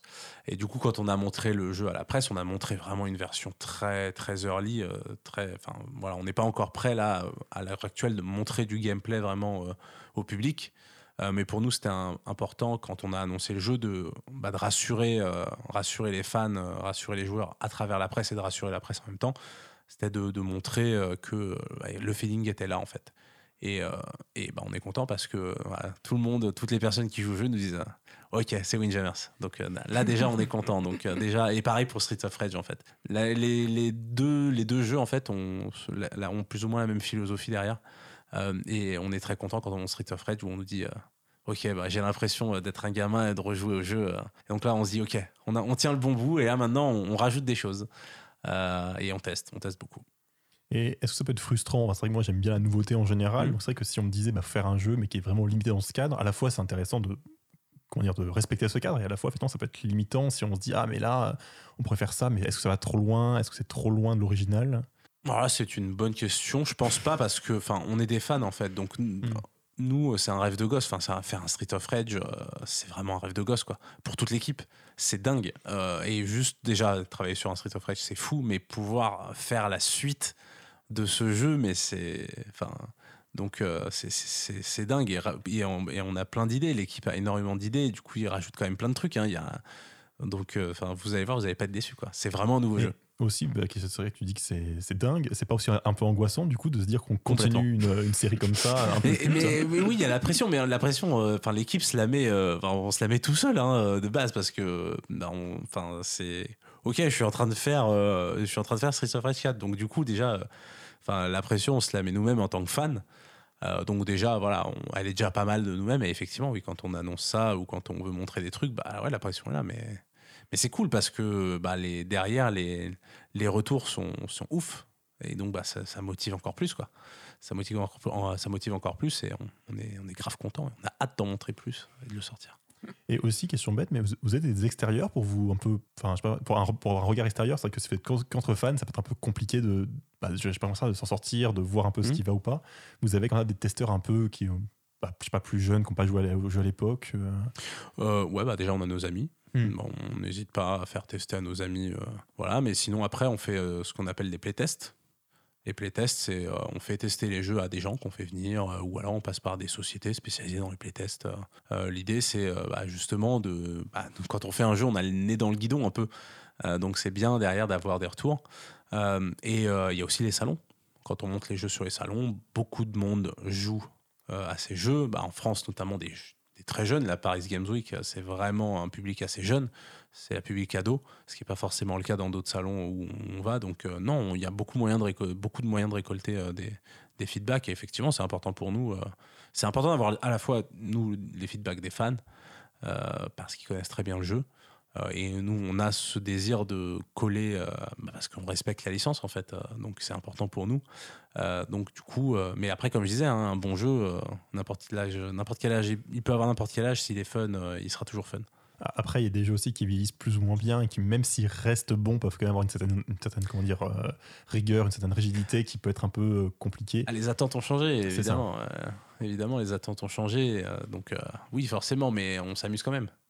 La question aussi, du coup, c'est est-ce que les fans attendent les mêmes problèmes, j'ai envie de dire, parce que fait aussi partie du charme de l'époque, enfin, il y a une difficulté. Enfin, c'est vrai que l'arcade était souvent assez dur, il me semble, à l'époque. Mm. C'est pas trop ma, ma génération, mais. euh, et du coup, j'imagine qu'il y a aussi cette, cette- cette attente-là aussi de, de garder le côté un peu dur, un peu rigide. euh. Il y a tout. Il y a, il y a vraiment, euh, enfin, il y a vraiment de tous les avis en fait. Il y a des, des- des fans hardcore qui veulent exactement la même chose, et il y a des fans qui disent bah ouais, faites-vous plaisir, euh, montrez-nous de la nouveauté. Enfin, vraiment, il y a de tout. Donc, euh, C'est pour ça qu'on peut choisir son niveau de difficulté dans les jeux, tu sais. Alors, oui, mais c'est pas toujours adapté euh, Alors- selon, selon ce que ça change. en arcade, c'était le, le Oui. gérant de la salle qui choisissait. En Ouais. général, il mettait un niveau assez élevé pour que tu mettes des petites pièces dans sa machine. Oui, certes, mais sur les, sur les consoles de salon, en général, tu pouvais choisir quand même. Euh, Qu'est-ce que je voulais vous demander du coup, puisque j'ai pris la parole hein, comme Oui, du que tu coup, une euh, question, mais sinon, oui, je peux si, enchaîner. hein. non, mais j'avais une question euh, sur euh, quelles étaient euh, les licences que vous rêveriez d'avoir. euh, Est-ce que vous pouvez en parler ou le- Euh, bah, moi, de manière personnelle, oui. euh, et puis, enfin, on, on a tout type de joueurs au bureau en plus. Donc, en gros, il y a des milliards de jeux qu'on aimerait faire. Euh, ah, moi, je suis un enfant Sega, donc je peux citer un milliard de licences Sega. Euh, bah, Shinobi, j'adorerais, hein, forcément. Ah ouais, Shinobi. Bah, Shinobi, c'est fou. Euh, non, non, mais ouais, Golden, Golden Axe, c'est fou, Golden Axe. Altered Beast, euh, enfin, il y en a plein. Soleil, voilà, je vous en parlais tout à l'heure. Euh, Soleil, euh, moi, c'est mon jeu de mon enfance. euh, J'ai grandi avec ce jeu, euh, donc c'était le, le Zelda euh, de la Mega Drive, hein, euh, Soleil. Euh, un jeu formidable. Euh, moi, il y a des milliards de licences de jeux de combat aussi. euh, Enfin, des, des milliards Et de du coup, euh, là, vous regardez surtout euh, les jeux sur euh, les consoles qui étaient bah, pré, pré PlayStation, Saturn. Enfin, les... après, du coup, enfin, est-ce que vous regardez un peu les, les licences plus tardives ou... Euh, bah, pas forcément, comme je disais, on a cette règle des 10 ans. Donc, Ouais, mais euh, enfin, Play- la PlayStation et la Saturn, ça a plus Bah, Il y a de des 10 bons ans. jeux aussi. Oui, non, mais la PlayStation et la Saturn, oui, ça rentre. On regarde des jeux sur ces Mhm. consoles, effectivement. En fait, on est toujours à la recherche de licences. On brainstorm toujours. En fait, on a toujours des idées. euh, Enfin, quand on a des idées, on n'hésite pas à en parler avec les autres. euh, c'est- vraiment un travail euh, non-stop, quoi. Alors même si euh, bah, aujourd'hui bah, on est occupé, donc on va pas forcément chercher d'autres licences. euh, on garde Est-ce que vous avez, par exemple, des, des licences de côté euh, que vous avez récupérées, mais pour lequel vous n'avez pas encore développé les jeux, enfin en prévision de ce que vous allez faire après ou... Alors, à ma connaissance, je ne sais pas. Euh, peut-être, peut-être, euh, euh, mais euh, je ne sais pas. Et rapidement, parce qu'on commence à manquer de temps, mais aussi donc, pour reparler un peu de votre label de jeu indé, Ouais. est-ce qu'il y a un peu un parallèle? Donc, Vous faites des jeux indé, mais avec un style rétro. Est-ce qu'il y a Ouais. un parallèle effectivement entre les deux sur ce que, ce que vous attendez? Euh, ouais, bah, donc, comme je disais au tout début, le rétro, c'est vraiment de notre ADN. Euh, on adore ça. Mais on adore les jeux indés, donc on voulait faire les deux. Et on se disait, mais euh, comment on va le faire? Dotemu, ça a toujours été licence, en fait. Euh, et donc, on s'est dit, OK, bah, on, on va lancer un label d'édition. Et on, on avait aussi ce désir d'aider les petits studios, en fait. On voulait, voilà, on après dix- plus de 10 ans, on se disait, allez, on commence à avoir de la maturité, on peut commencer à aider les autres. Euh, et donc voilà, ça a été ce, ce mélange de, de ces trois choses qui a donné naissance du coup à Zir 4 Crew, euh, qui est donc un label d'édition de jeux indépendants, euh, mais des jeux avec un feeling rétro. Et est-ce que du coup vous pouvez un peu plus expérimenter Enfin, alors, partons vous qui développez directement, peut-être des idées plus expérimentales, plus euh, quand même rétro, mais quand même réussir à, à placer des trucs plus originaux, plus. Ouais, plus euh, bah, alors euh, donc nous, on a ce, ce désir de, de trouver du- des jeux avec un feeling rétro, mais feeling rétro, euh, c'est très vague en fait, dit comme ça. Donc en fait, ça nous aide à avoir une, une grosse palette entre guillemets de, de choix et de possibilités du moment qu'il y a ce feeling rétro. Pour l'instant, on a annoncé trois jeux. Euh, le premier, c'est Blazing Chrome. Alors lui, il est ultra rétro euh, de, bout en bout. Euh, c'est développé par Joy Masher, un studio brésilien. C'est un couple de Brésiliens d'ailleurs. Et, ce jeu, bah, on a l'impression qu'il sort de la Mega Drive en fait. C'est un contrat like, c'est un mélange entre contrat et Metal Slug pour faire très simple. Et l'histoire, pour faire simple, c'est Terminator les machines ont pris le pouvoir et euh, vous faites partie de la résistance et euh, y a un, vous pouvez contrôler soit une euh, Mavra, donc une femme de la résistance, soit Doyle, un robot qui a été reprogrammé par la résistance. Donc c'est vraiment Terminator. Mais le jeu est extrêmement rétro, vraiment dans le gameplay, dans les graphismes. C'est la même palette de couleurs que la Mega Drive. La seule différence, c'est que le jeu est en 16 neuvième parce qu'aujourd'hui on est en 16 neuvième et qu'il y a beaucoup plus de trucs à l'écran parce que maintenant euh, bah, on peut se permettre d'afficher plein de trucs à l'écran mais sinon c'est vraiment on a vraiment l'impression qu'il sort de la Mega Drive. Donc celui-là est très rétro. Euh, le deuxième jeu euh, qu'on a annoncé c'est Dark Devotion. Dark Devotion c'est un des jeux développés par Hibernian Workshop, un studio, euh, un jeune studio français. C'est leur premier jeu. Ils ont 25 ans. euh, c'est la première fois qu'ils font un jeu. euh, Enfin, ils viennent pas du tout du milieu du jeu vidéo. Il y en a un, il a un diplôme de biochimie, euh, l'autre un de sociologie, et le troisième, il a fait une école de commerce. Donc vraiment rien à voir avec le jeu vidéo. Mais pourtant, le jeu, euh, il est sacrément impressionnant. Et lui, il est rétro vraiment dans les graphismes et dans l'aspect euh, die and retry. C'est vraiment, ça se rapproche d'un Dark Souls en 2D en fait. Euh, et le troisième jeu, euh, c'est euh, Young Souls. C'est développé par 1P2P, c'est euh, un, un jeune studio euh, de Tourcoing. C'est par contre eux, c'est des vétérans, des anciens d'Ankama.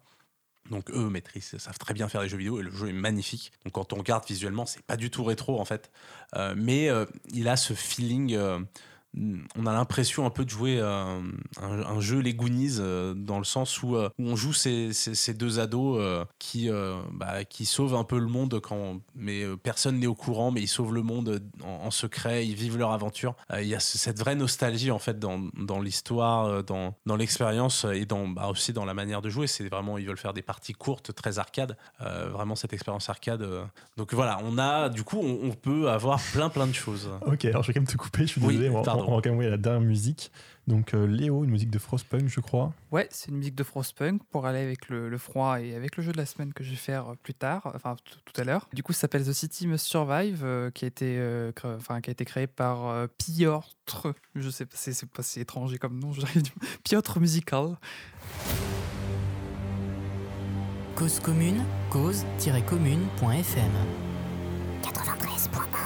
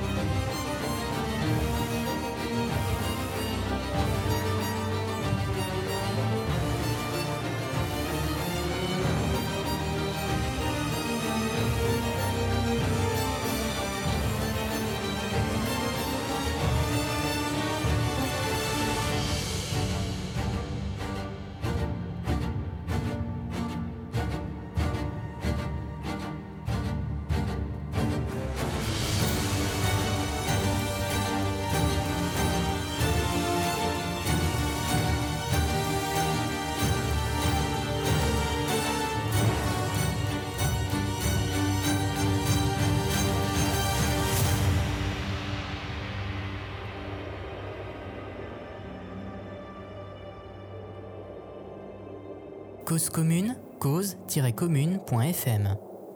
93.1. Et on approche de la fin de notre émission, puisqu'il nous reste 6 petites minutes. Donc on vient d'écouter The City Must Survive de Frostpunk, c'est ça? Ouais, créé par euh, Petit Piortre Musical. Excusez-moi si j'écorche ça. Oui, je pense que tu l'écorches, mais tant pis, on va, mal. on va te pardonner. Donc, bah, donc cette émission touche à sa fin. Donc on était avec euh, Arnaud de Dotemu, donc euh, je sais pas si tu as un mot de la fin, donc... euh, Euh, merci. Mais on, te- on te remercie également. On va te remercier d'être tout à la fin de l'émission. Donc n'hésitez pas à aller voir le- leur site pour voir leurs jeux et en, ou suivre les, donc, vos deux futurs jeux, donc Street of Rage 4 et euh, Windjammer 2. Mmh, entre autres. Et C'est dotemu.com, c'est ça? Ouais, Twitter, à Dotemu, au pire, Facebook, Dotemu. quand tu tapes Dotemu, ça s'écrit comme ça se prononce, on trouve. Et dans les petites minutes qui nous restent, on va parler du jeu de la semaine, donc justement en lien avec la musique, avec un jingle si la régie se réveille. Tout de suite. Alors du coup, pour une fois, je vais, je vais faire la présentation du, Pour la du jeu de première semaine. fois. Pour la première fois, oui. pour- C'est vrai que du coup. Mais c'est vrai que je joue pas beaucoup à, de, petits jeux, on va dire, ou de, gros jeux d'ailleurs, avec une, histoire très fournie. J'aime beaucoup les, jeux où on doit faire des jeux de gestion ou des jeux sans, trop d'histoire, où c'est passé plutôt sur la compétition ou sur la- je sais pas moi, de la, la gestion, comme je disais, ou de la construction. Et du coup, bah là, on va parler d'un jeu de, de, de- de gestion qui, qui, qui, est dé- enfin, qui, qui, qui a, le- qui a le mérite d'avoir une histoire. Donc, ça a été développé par euh, 11-bit Studios, ou 11-bit Studios, si vous préférez, qui, euh, qui s'est sorti cette année, du coup, en avril de cette année. On y joue, euh, du coup. Et euh, comment s'appelle le jeu? Ah oui, c'est vrai. Bonne question. Ah oui, non, Donc ça s'appelle Frostpunk. Euh, ça nous raconte l'histoire du coup euh, dans un, univers un peu euh, alternatif au nôtre qui se déroule en, en 1886. euh, suite à de, de- de pas mal d'é- d'événements, de catastrophes naturelles de type éruption volcanique qui avaient eu aussi, lieu à cette époque dans la vraie vie qui du coup ont créé une sorte euh, d'hiver euh, volcanique sur la Terre, ce qui fait que les températures euh, chutent terriblement, créant des, famines et du coup les, gens ont de plus en plus de mal à survivre. Ce qui fait que du coup on joue un groupe de, de, réfugiés de Londres qui, qui tentent de, remonter vers le nord où, où la civilisation avait créé des gros chauffages à charbon pour justement pouvoir survivre au froid du nord qui se faisait de plus en plus fort au fur et à mesure du temps à l'époque. Et ça, ça, capote un peu, on va dire, la, mission. Ils se retrouvent coincés, du coup, sur, sur, une- sur un camp, sur, sur, un, petit générateur qu'ils avaient trouvé comme ça sur, sur la route.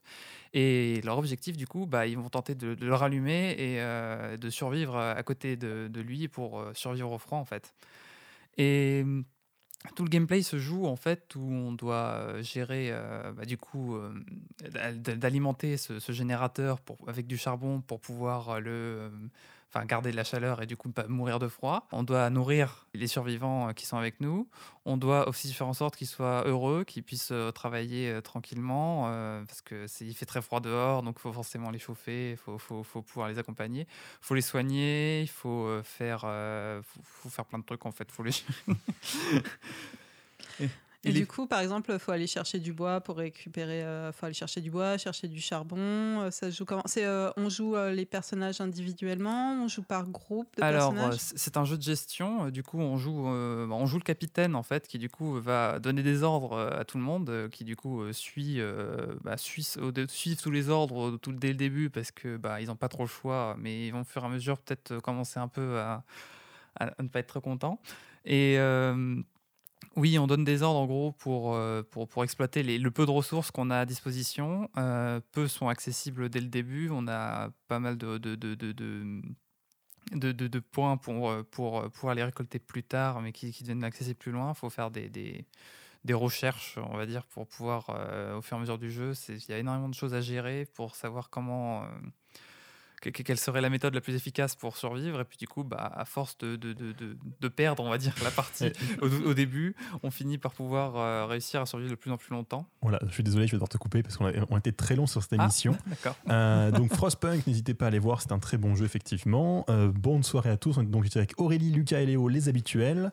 Euh, bah, je, veux- donc, je vous remercie d'avoir suivi l'émission. Également remercier Arnaud d'être venu De rien, merci à vous. donc, de- pour nous présenter son studio et son travail. La semaine prochaine, on parlera de jeux indépendants, un peu brosser une rapide euh, fresque. Ah bien, bah, à la semaine prochaine.